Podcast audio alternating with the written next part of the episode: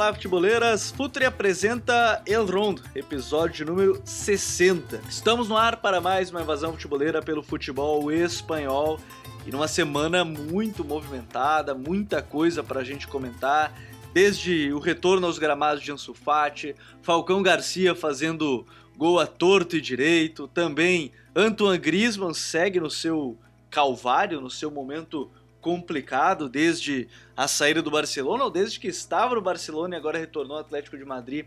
Tudo isso a gente vai comentar no episódio de hoje. Para isso, mais uma vez aqui com a gente, Vinícius Dutra. Tudo bem, Vini? Fala, Gabi. Fala, Smack. Estamos aí para debater bastante né, sobre futebol espanhol. Depois de uma semaninha ali de hiato, mas estamos aí para poder falar bastante sobre os temas mais recentes da La Liga. É, tem muita coisa pra gente falar mesmo. E na semana passada a gente fez um episódio com o Albert Castelló, entrevistei ele pra gente falar sobre as novidades né, de, de La Liga, questão de retorno de público, aproximar né, o público é, que não, não está na Espanha. Né, a gente falou um pouco mais sobre isso. Agora a gente retorna para falar um pouco mais sobre o campo que tem acontecido dentro dos gramados. Também está aqui com a gente Smack Neto. Tudo bem, Smack? Salve, Gabi, Vini.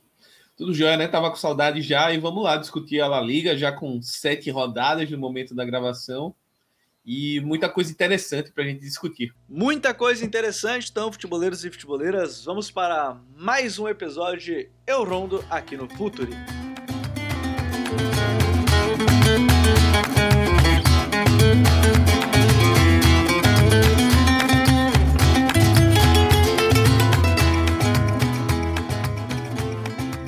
Difícil o episódio não começar por um tema que talvez tenha movimentado demais é, o futebol espanhol desde a saída de Lionel Messi, porque a camisa 10 tinha ficado vaga, era uma dúvida de quem seria, se especulou em algum certo momento que ela ficaria com o Felipe Coutinho, o que causou um certo frisson aí por, pela parte de muitos torcedores.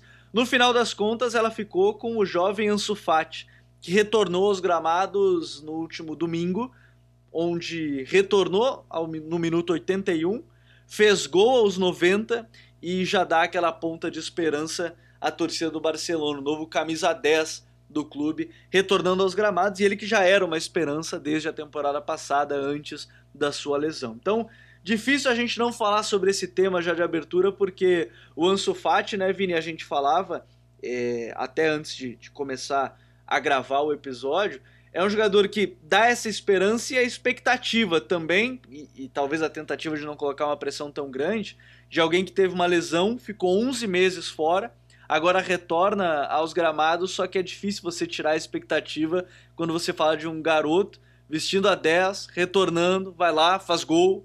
Então é difícil ao mesmo tempo que ele, ele também é essa ponta de esperança para o melhor rendimento do Barcelona, né, Vini? Sim, é, é bem inevitável, principalmente porque ele também faz parte de, de, um momento agora do Barcelona, que é um, é um Barcelona que tem um, um grupo jovem, né? Um grupo que a gente fala que é um time que está vivendo uma transição, né? E é uma transição muito liderada por um time de muitos jovens, é, de, de, várias posições e muitos talentosos, inclusive. Eu acho, inclusive, eu defendo que o Barcelona talvez hoje é o time é, sub-23 com o maior talento reunido ali em termos de teto, inclusive. É, e, e, o Ansu Fati, ele talvez seja o, o expoente, é o cara que, que primeiro surgiu antes, né? Ele, ele surgiu já naquele momento bem novinho, é, se destacando com o Barcelona fazendo atuações não tão boas assim.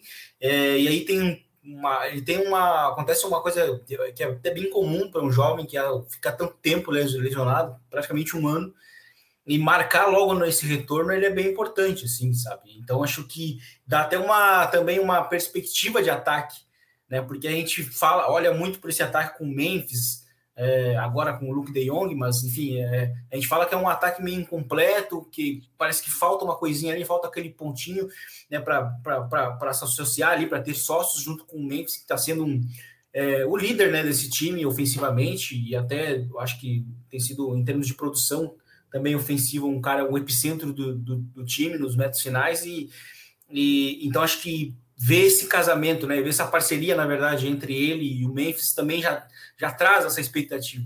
Então foi muito bacana ver o retorno do Ansu Fati. É, retorna fazendo seu gol e bem curioso, né? Ele estreou lá em 17, 18, ainda quando o Ernesto Valverde era o treinador, ele estava com 16 anos na, na época. E se eu não me engano, se eu não me engano, ele estreou fazendo gol, fez gol no jogo seguinte.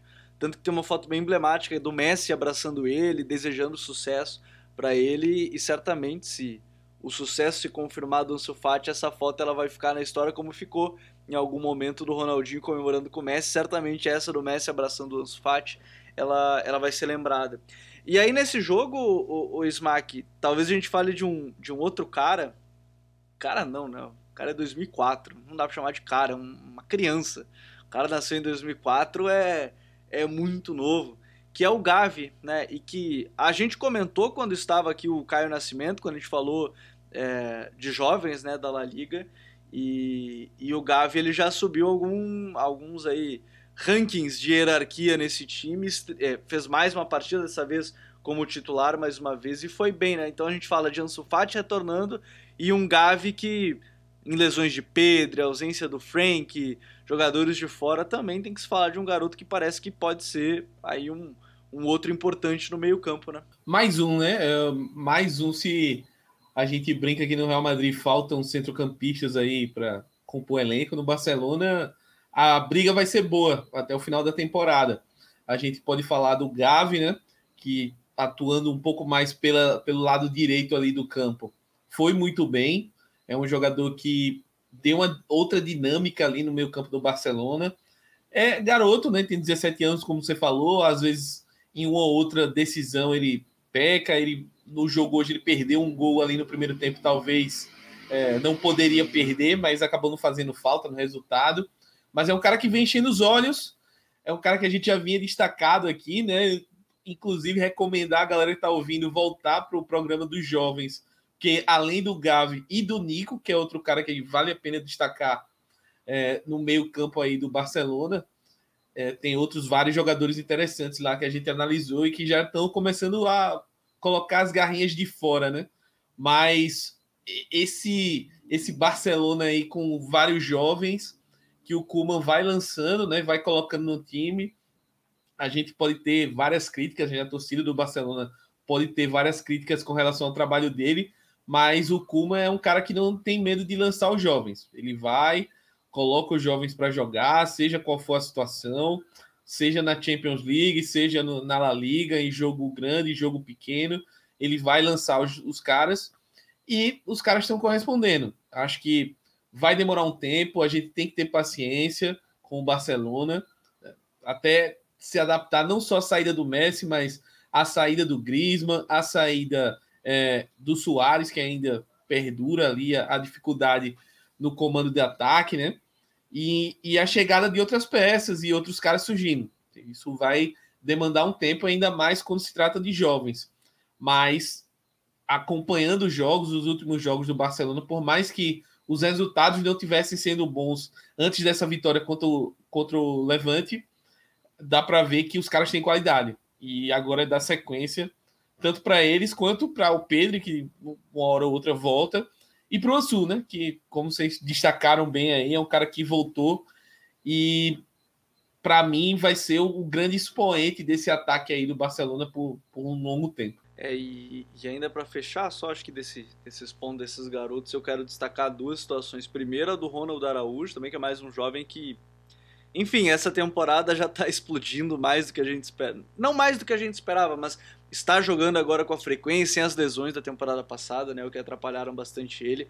Alguns dados até chamaram atenção, né, ele ainda não foi driblado na liga desde que ele estreou na liga lá em 2019, o que é um dado bastante interessante, falando de um time que tem sofrido bastante, é um, é um dado que chama atenção.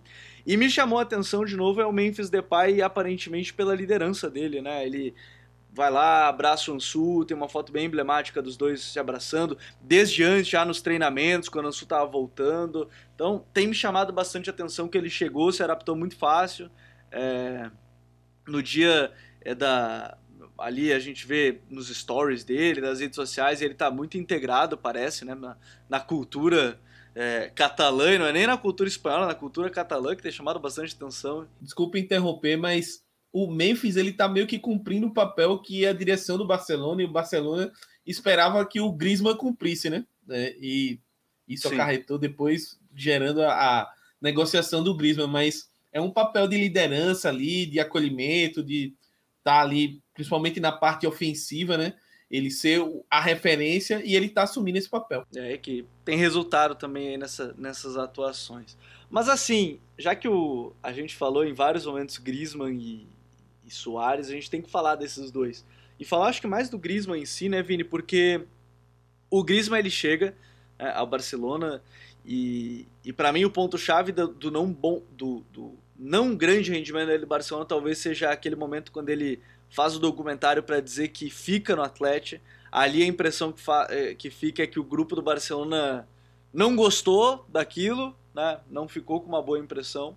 E ele chega, tudo bem, ele, ele tem seus bons momentos, mas acaba não rendendo tanto. É negociado, vai para a equipe do Atlético de Madrid. O Barcelona tentou colocar o João Félix né, no meio do negócio, mas acabou, segundo informações, inclusive, o Atlético desistindo de última hora. Tinha aceitado, inclusive, o João Félix ter envolvido no negócio, que seria bastante interessante. Mas tudo bem, quem sabe no próximo ano aí o João Félix possa, possa deixar o Atlético.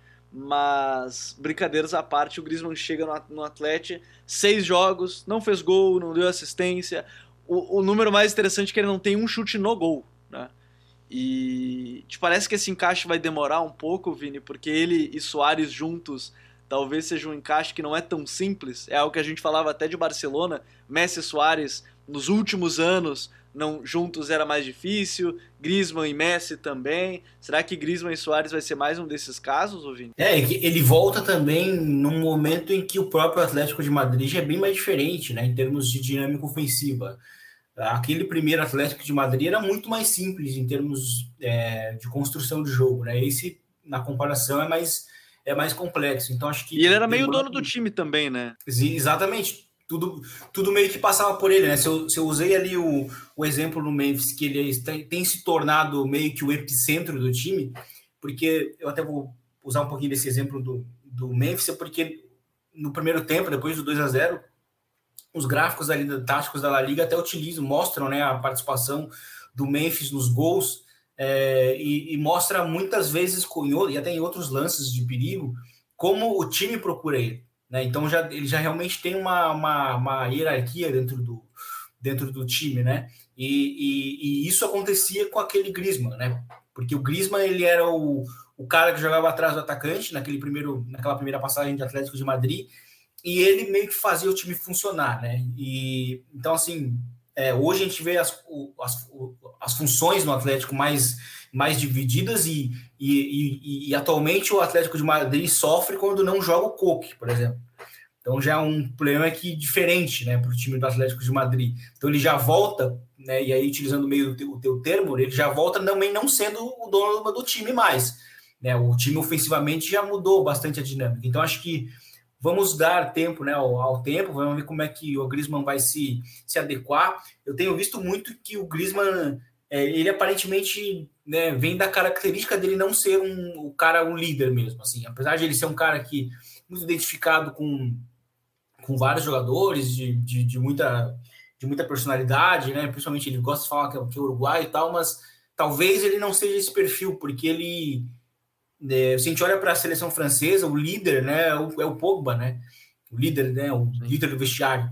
Então já não é ele. Então demonstra que talvez ele é um cara que se sinta mais confortável com outro jogador né, assumindo mais essa função. O inicialmente não é bom, é, segue muito a parte, é, é, é o comportamento muito, né, de, é um comportamento um pouco resiliente, né, por parte do Griezmann, de, de aparecer pouco para o jogo. Não é o Griezmann da seleção que no período ali de, de, de, seleção com o Barcelona a gente até via um contraste de, de jogador porque ele, ele, jogava muito bem na seleção mas não tão bem no Barcelona e a gente está vendo na verdade o Griezmann do Barcelona jogando no Atlético hoje né? O mesmo basicamente o mesmo jogador não aparece tanto. A gente falava isso até no início da temporada quando ele estava no Barça que Memphis e Bright White estavam jogando bem mas faltava o Griezmann aparecer e tá faltando ele aparecer também no Atlético de Madrid e, e, e, de uma certa forma, né, Smack, a gente, a gente fala de um Griezmann que. Acho que esses pontos que o Vini tocou, de resiliência, de, de questão de liderança, são, são bastante curiosos, porque ele ainda chega com o plus que ele não gostaria de ter da, da pressão da torcida do Atlético para ele, né? Porque a partir do momento que ele vai para o Barcelona, é, ele se torna Larata Grisman, né? Então ele já, já se torna alguém que não é bem visto no clube, alguém que, que a torcida talvez nem queira mais tanto. E, e não ter boas atuações de início pode ser um, um ponto-chave. Será que ele consegue essa virada assim de chave? Porque talvez num certo momento a gente veja que o ataque ideal do Atlético hoje é Soares e, e Angel Correa. Né? Aí tem o João Félix, aí tem o Matheus Cunha. Será que o Griezmann consegue fazer essa virada ou a gente vai ver mais um momento ruim dele? Como é que você vê isso? Assim, o caso do Griezmann ele é muito particular, né? Porque não é como esse, sei lá, tem jogador que às vezes parece, né, que desaprendeu a jogar. Mas a gente acompanha o Griezmann jogando principalmente pela seleção francesa e ele vai muito bem. Ele, na média assim, ele tem bons jogos, participa ativamente do jogo, enfim. E no, no Barcelona, né, e agora no Atlético, nesse início pelo menos, ele é, parece ser outro jogador. E eu até brinquei no Twitter essa semana que o, o Griezmann está sofrendo o processo de podosquização, né? Que é o cara que joga bem na seleção e não faz nada no clube. E tá incrível isso, né? Mas eu acho que a parte mental aí do Griezmann talvez seja o principal fator, né? Porque ele, ele, ele que bancou essa ida para o Barcelona, bateu, insistiu, não, quero ir. É, foi uma, uma transferência conturbada, né? É, o Barcelona pagou um valor de uma multa, o Atlético falava que era outra multa por conta que ele teria sido aliciado no período anterior, enfim. Foi todo um embrólio para ele poder ir, ele foi. Ele, pelo que a gente acompanhou, ele nunca foi um cara que foi muito bem recebido, como você falou, no elenco do Barcelona. Ele sempre pareceu um pouco deslocado ali, principalmente da, da panelinha do Messi e tal. As vacas e sagradas, aí, como é chamado. Exato. E aí depois, quando parecia que nesse momento que o Messi sai do Barcelona, que ele poderia assumir um protagonismo tal, ele começa a temporada muito mal, o Memphis cresce absurdamente, como a gente destacou, e ele meio que morre assim, né? Ah, não dá e surge essa oportunidade de voltar para o Atleti.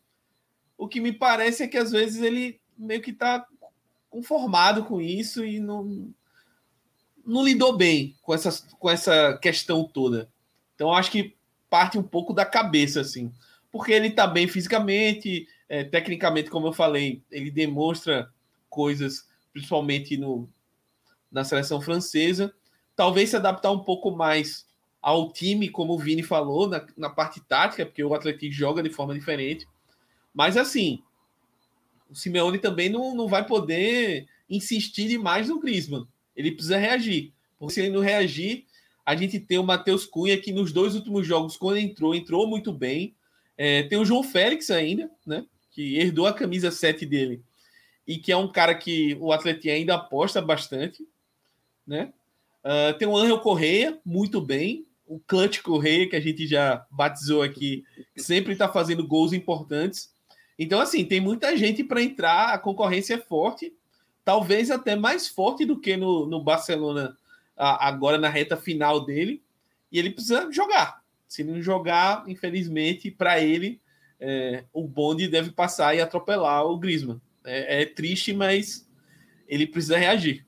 E a gente vai acompanhar essas próximas semanas para ver o quanto que ele vai conseguir reagir nessa equipe do, do Atlético de Madrid. Quem chegou e está reagindo bem, a gente precisa falar também, né, o, o Vini, é ele, Falcão Garcia. O homem não cansa de fazer gols, é uma máquina.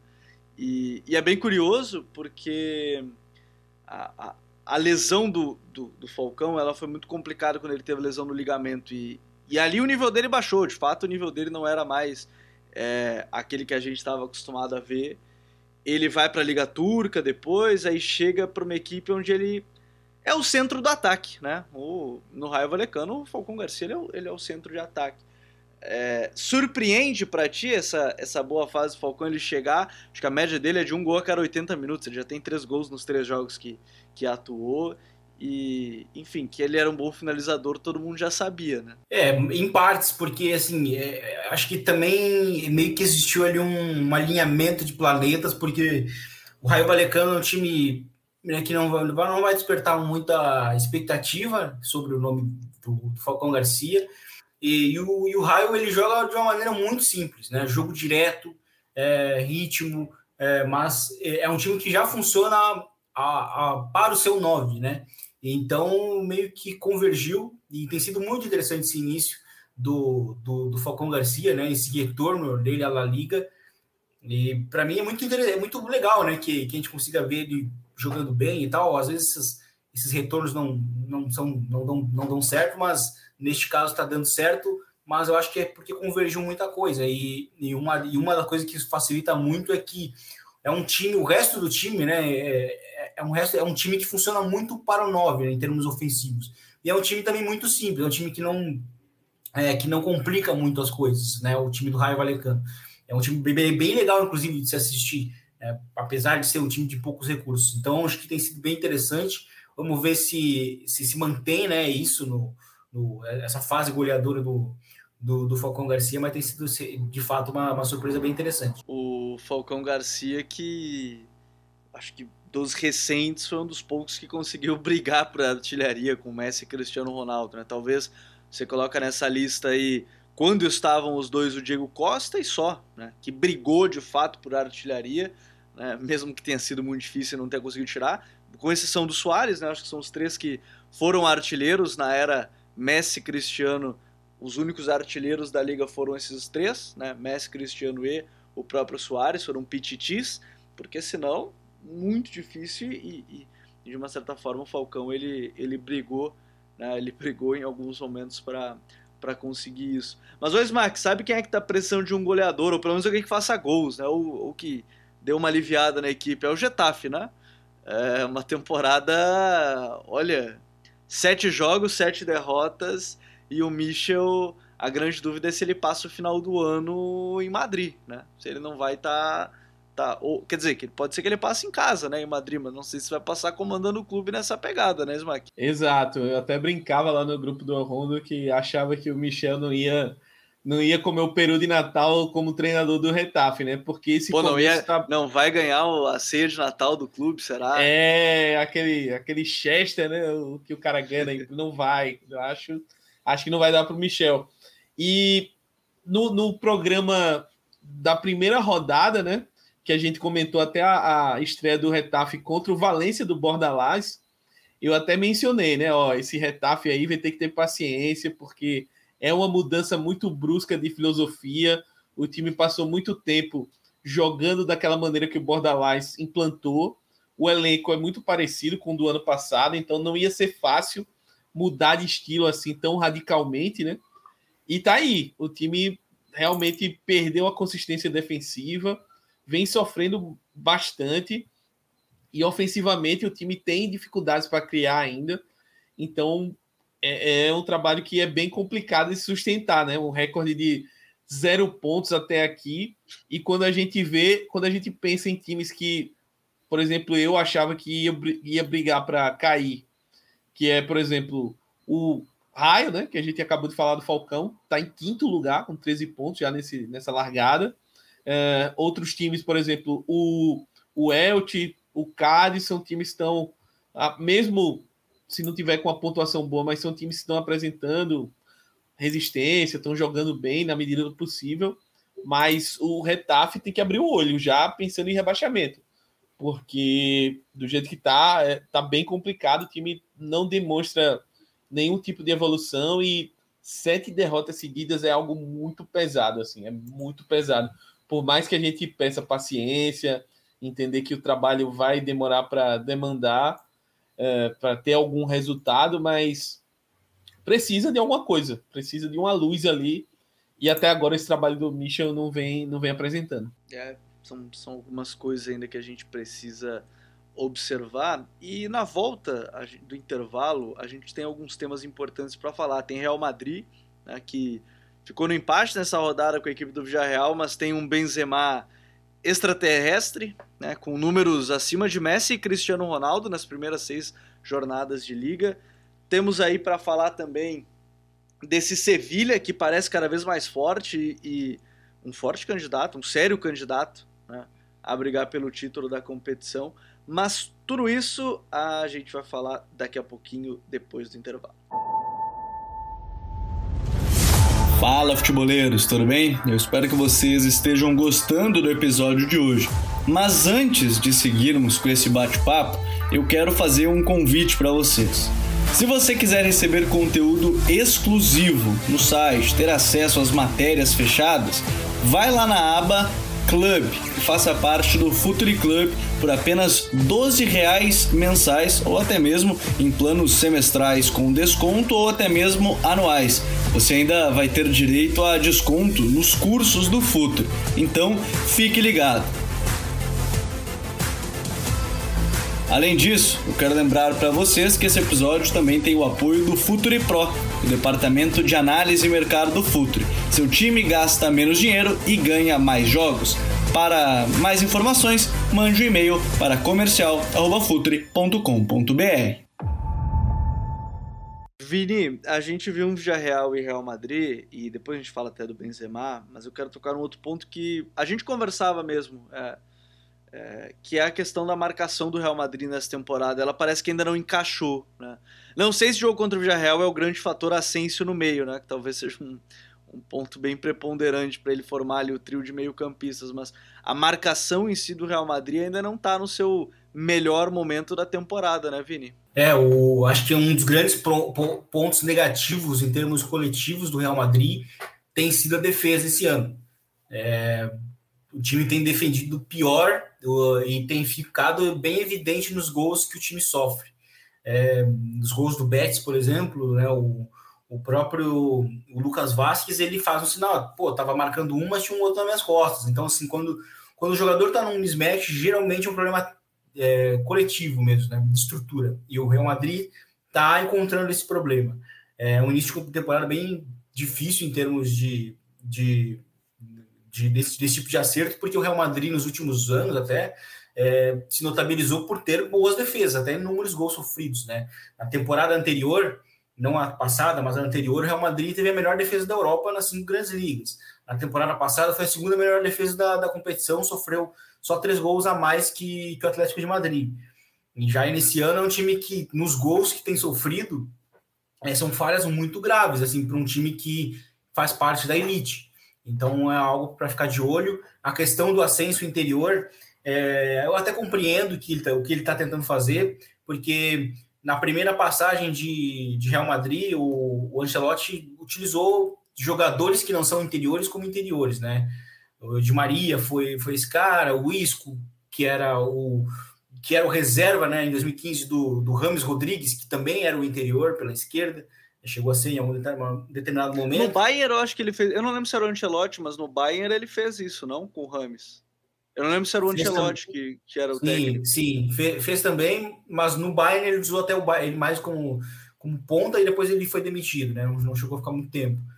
E, mas no, no, no Real Madrid ele fez muito isso, porque é, em 2015 o, o, o, jogador que ficava à frente da defesa era o Tony Kroos, né? Então era Tony Kroos, Modric e Rames Rodrigues, porque era uma maneira de ele utilizar o Rames né, na, naquele time do Real, porque a primeira parte da temporada do Rames foi muito boa, né, na, assim que ele chega no Real. E o, e o, e o, e o Isco, ele era um cara que também estava jogando muito e precisava jogar a qualquer momento. Então ele sempre dava um jeito de colocar eles dois como esse interior pela esquerda, que na verdade era um atacante. E dessa vez é o Ascenso, e que deu bem, bem errado né, nesse jogo contra o, contra o Vila Real. É, talvez dê certo em alguns jogos muito específicos, assim, é, mas, enfim, é, não acho que vai ser algo que, que vai, vai durar muito assim, pra, pra, ao longo da temporada contra adversários muito fortes. E, e por outro lado, né, Smack, o, o Real Madrid pode ser que não esteja no seu maior acerto defensivo, mas ofensivamente a gente já falou do Vini, né? A gente já, já destrinchou um pouco mais esse novo momento dele, mas a gente precisa falar de Karim Benzema, né? 15 participações de gol em seis jogos. É um número que é acima de Messi acima de Cristiano Ronaldo em suas melhores primeiras seis jornadas. Né? É um recorde da liga no século XXI. E, e no fim, Karim Benzema se tornou a grande estrela da liga. Né? A Liga das Estrelas agora é formada também por Karim Benzema sendo o, o homem chave, o homem principal nesse, nesse quesito, né, Smack? Perfeito. É, o Benzema é o algumas temporadas, principalmente depois que o Cristiano Ronaldo saiu, ele deu esse passo à frente aí de liderança técnica no Real Madrid e ele a cada ano que passa vem melhorando, vem subindo de nível e vem fazendo um início de temporada absurdo, assim, espetacular, né? A gente já falou bastante aqui sobre quem é o Benzema, o que ele consegue fazer em campo assim. E o que eu queria comentar mais de novo, entre aspas, é o quanto ele está se conectando bem com o Vini e com o Rodrigo ali na frente, né? Os dois últimos jogos foi esse trio que começou jogando e foram ótimos, ótimos jogos assim. É, contra a Inter de Milão também na Champions, o Rodrigo não começou, mas entrou no segundo tempo, entrou muito bem, fez o gol da vitória. E tá muito legal, né? Para além desse começo absurdo do Benzema, o Vini tá cada vez melhor, né? Tá ganhando confiança, ganhando sequência, que era uma coisa que a gente cobrava muito na, na temporada passada. E o Ancelotti tá dando essa sequência pro Vini. Acho que às vezes até demais, porque eu sinto às vezes no final dos jogos o Vini um pouco cansado, às vezes ele poderia sair ali para tomar uma água, descansar, mas não, ele tá mantendo o Vini 90 minutos todo jogo, todo jogo, todo jogo. E tô gostando. Acho que o principal problema do Real Madrid é esse setor defensivo, principalmente as laterais, né? Porque é engraçado, para mim, Militão e Alaba estão jogando bem. Alaba na zaga, às vezes, ele faz algumas perseguições longas, preocupa um pouco isso, mas vem jogando muito bem. Agora as laterais são problemas, né? O Carvajal lesionou de novo, na esquerda, o time ainda sente falta do Mendy. Não tem como. É um cara que, quando voltar, vai fazer uma diferença absurda. Mas é um Real Madrid que, aparentemente, até pelos outros concorrentes, é, parece estar tá assumindo um protagonismo aí na liga, né? Vamos ver a sequência da temporada. Tem Dom Camavinga aí também, que estreou nesse meio tempo de, de programa e estreou muito bem, né? Vem fazendo boas partidas quando entra e já jogou nas três posições do meio de campo, então assim, é um cara que vai ser um coringa fatalmente aí, já jogou na do Casimiro, na do Modric, na do Kroos. Então, vai se encaixando, mas esses problemas principalmente de de recomposição defensiva, espaços pelos lados, eu acho que ainda é algo que o Ancelotti vai, vai precisar trabalhar. É, são, são alguns pontos ainda que a gente tem que ver desse, desse, desse, desse início de temporada ainda, né? São sete jogos ainda de, de competição. Mas para a gente fechar, temos que falar também sobre uma equipe, acho que vale ficar muito de olho, Vini, que é o Sevilha, né? A gente já falou da temporada passada, mas essa parece que o time está ainda mais sólido, né? Porque no início do, dessa temporada tinha alguns jogos que talvez fossem 2021, o time empatasse, o time perdesse, e nesse momento parece que é, o, é, é, é, é aquele período que o time consegue vencer estes jogos também. E, e pelo momento do Barcelona, né, o momento do Atlético de Madrid dando uns tropeços, o Sevilha também me parece um candidato bem forte, ainda mais que iniciou bem na liga, né? A temporada passada não iniciou dos melhores momentos, mas nessa temporada inicia bem também, né, em comparação à, à temporada passada, e por que não, né? Sim, é um time muito bem consolidado. É, o grande desafio do Sevilha é, confirmar as expectativas quando, se, quando, quando os olhos estão sobre o Sevilha.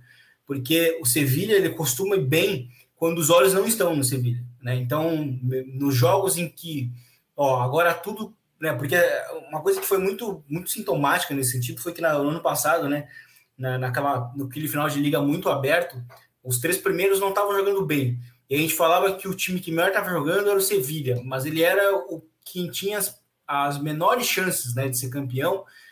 E, e aí, depois daquele empate contra o Barcelona, e do Barcelona contra o Atlético de Madrid, e o Real Madrid também contra o Atlético de Madrid, o Real Madrid também tropeçando, é, chegou ali um jogo, se não me engano, foi contra o Getafe, no final de temporada, é, em que o Sevilla, se ele vencesse aquele jogo, ele, ele de fato ia encostar de vez no, aquele, no trio. E foi o jogo, foi o jogo que o Sevilla não venceu né? Porque os olhos estavam para o Sevilha. Então, esse é o grande desafio, porque ao longo da passagem toda do Lopetegui lá, esse tem sido o grande problema. No, no, no, grande momento, né, no momento clutch, como a gente usa para o correr, é, o time não consegue entregar.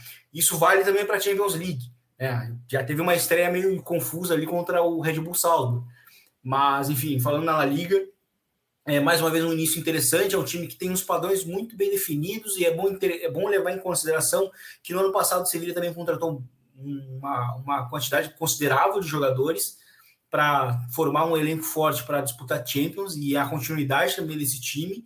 É, novamente, o Sevilla fez bons movimentos ali para essa, essa temporada, e então acho que é um time muito consolidado e acho que o grande desafio é esse: é conseguir confirmar no quando se, quando, quando se criar uma grande expectativa sobre o time. Acho que isso o time do Lopetegui precisa entregar ainda. E assim, Smack, a gente fala de um time que se reforçou bem e talvez o principal ponto é não perder o Julio esconder, né? Acho que esse é um ponto-chave de mostrar a, a, a, aspiração do Sevilha é o Monte, nosso carequinha Monte não aceitou a saída do Condé tão fácil assim. Até porque ia ficar sem graça o Chelsea, né? Se o Chelsea consegue contratar o Condé, ia ficar até sem graça. Mas é, é um claro sinal daquelas coisas que a gente fala de contratação que dá sinal de grandeza. Algumas permanências de jogadores também dão esse sinal de, de aspiração da equipe, né? Perfeito. É, você falou do Condé eu lembrei do gol do Rafa Mi no meio de semana no, no jogo contra o Valência, que o Cundê deu um lançamento de uns 50 metros assim, que deixou o Rafa Mi na cara do gol para fazer um golaço de cobertura. E assim, o Cundê é fundamental na defesa, né? Ele é um cara que é o pilar dessa defesa, uh, por mais que o Diego Carlos tenha seus bons momentos, mas às vezes ele dá umas espanadas, né? No próprio jogo contra o Valência, ele deu uma espanada feia ali, fez um pênalti mas acho que o, o Sevilha ele montou um elenco, como o Vini falou, para disputar, mas precisa confirmar nos, nos, duelos grandes, né? Nos jogos é, contra esses rivais diretos aí ao título. E via a estreia do Sevilha na Champions também. Outro problema que a gente apontou antes da temporada e o Sevilha, pelo menos no primeiro jogo, confirmou, né?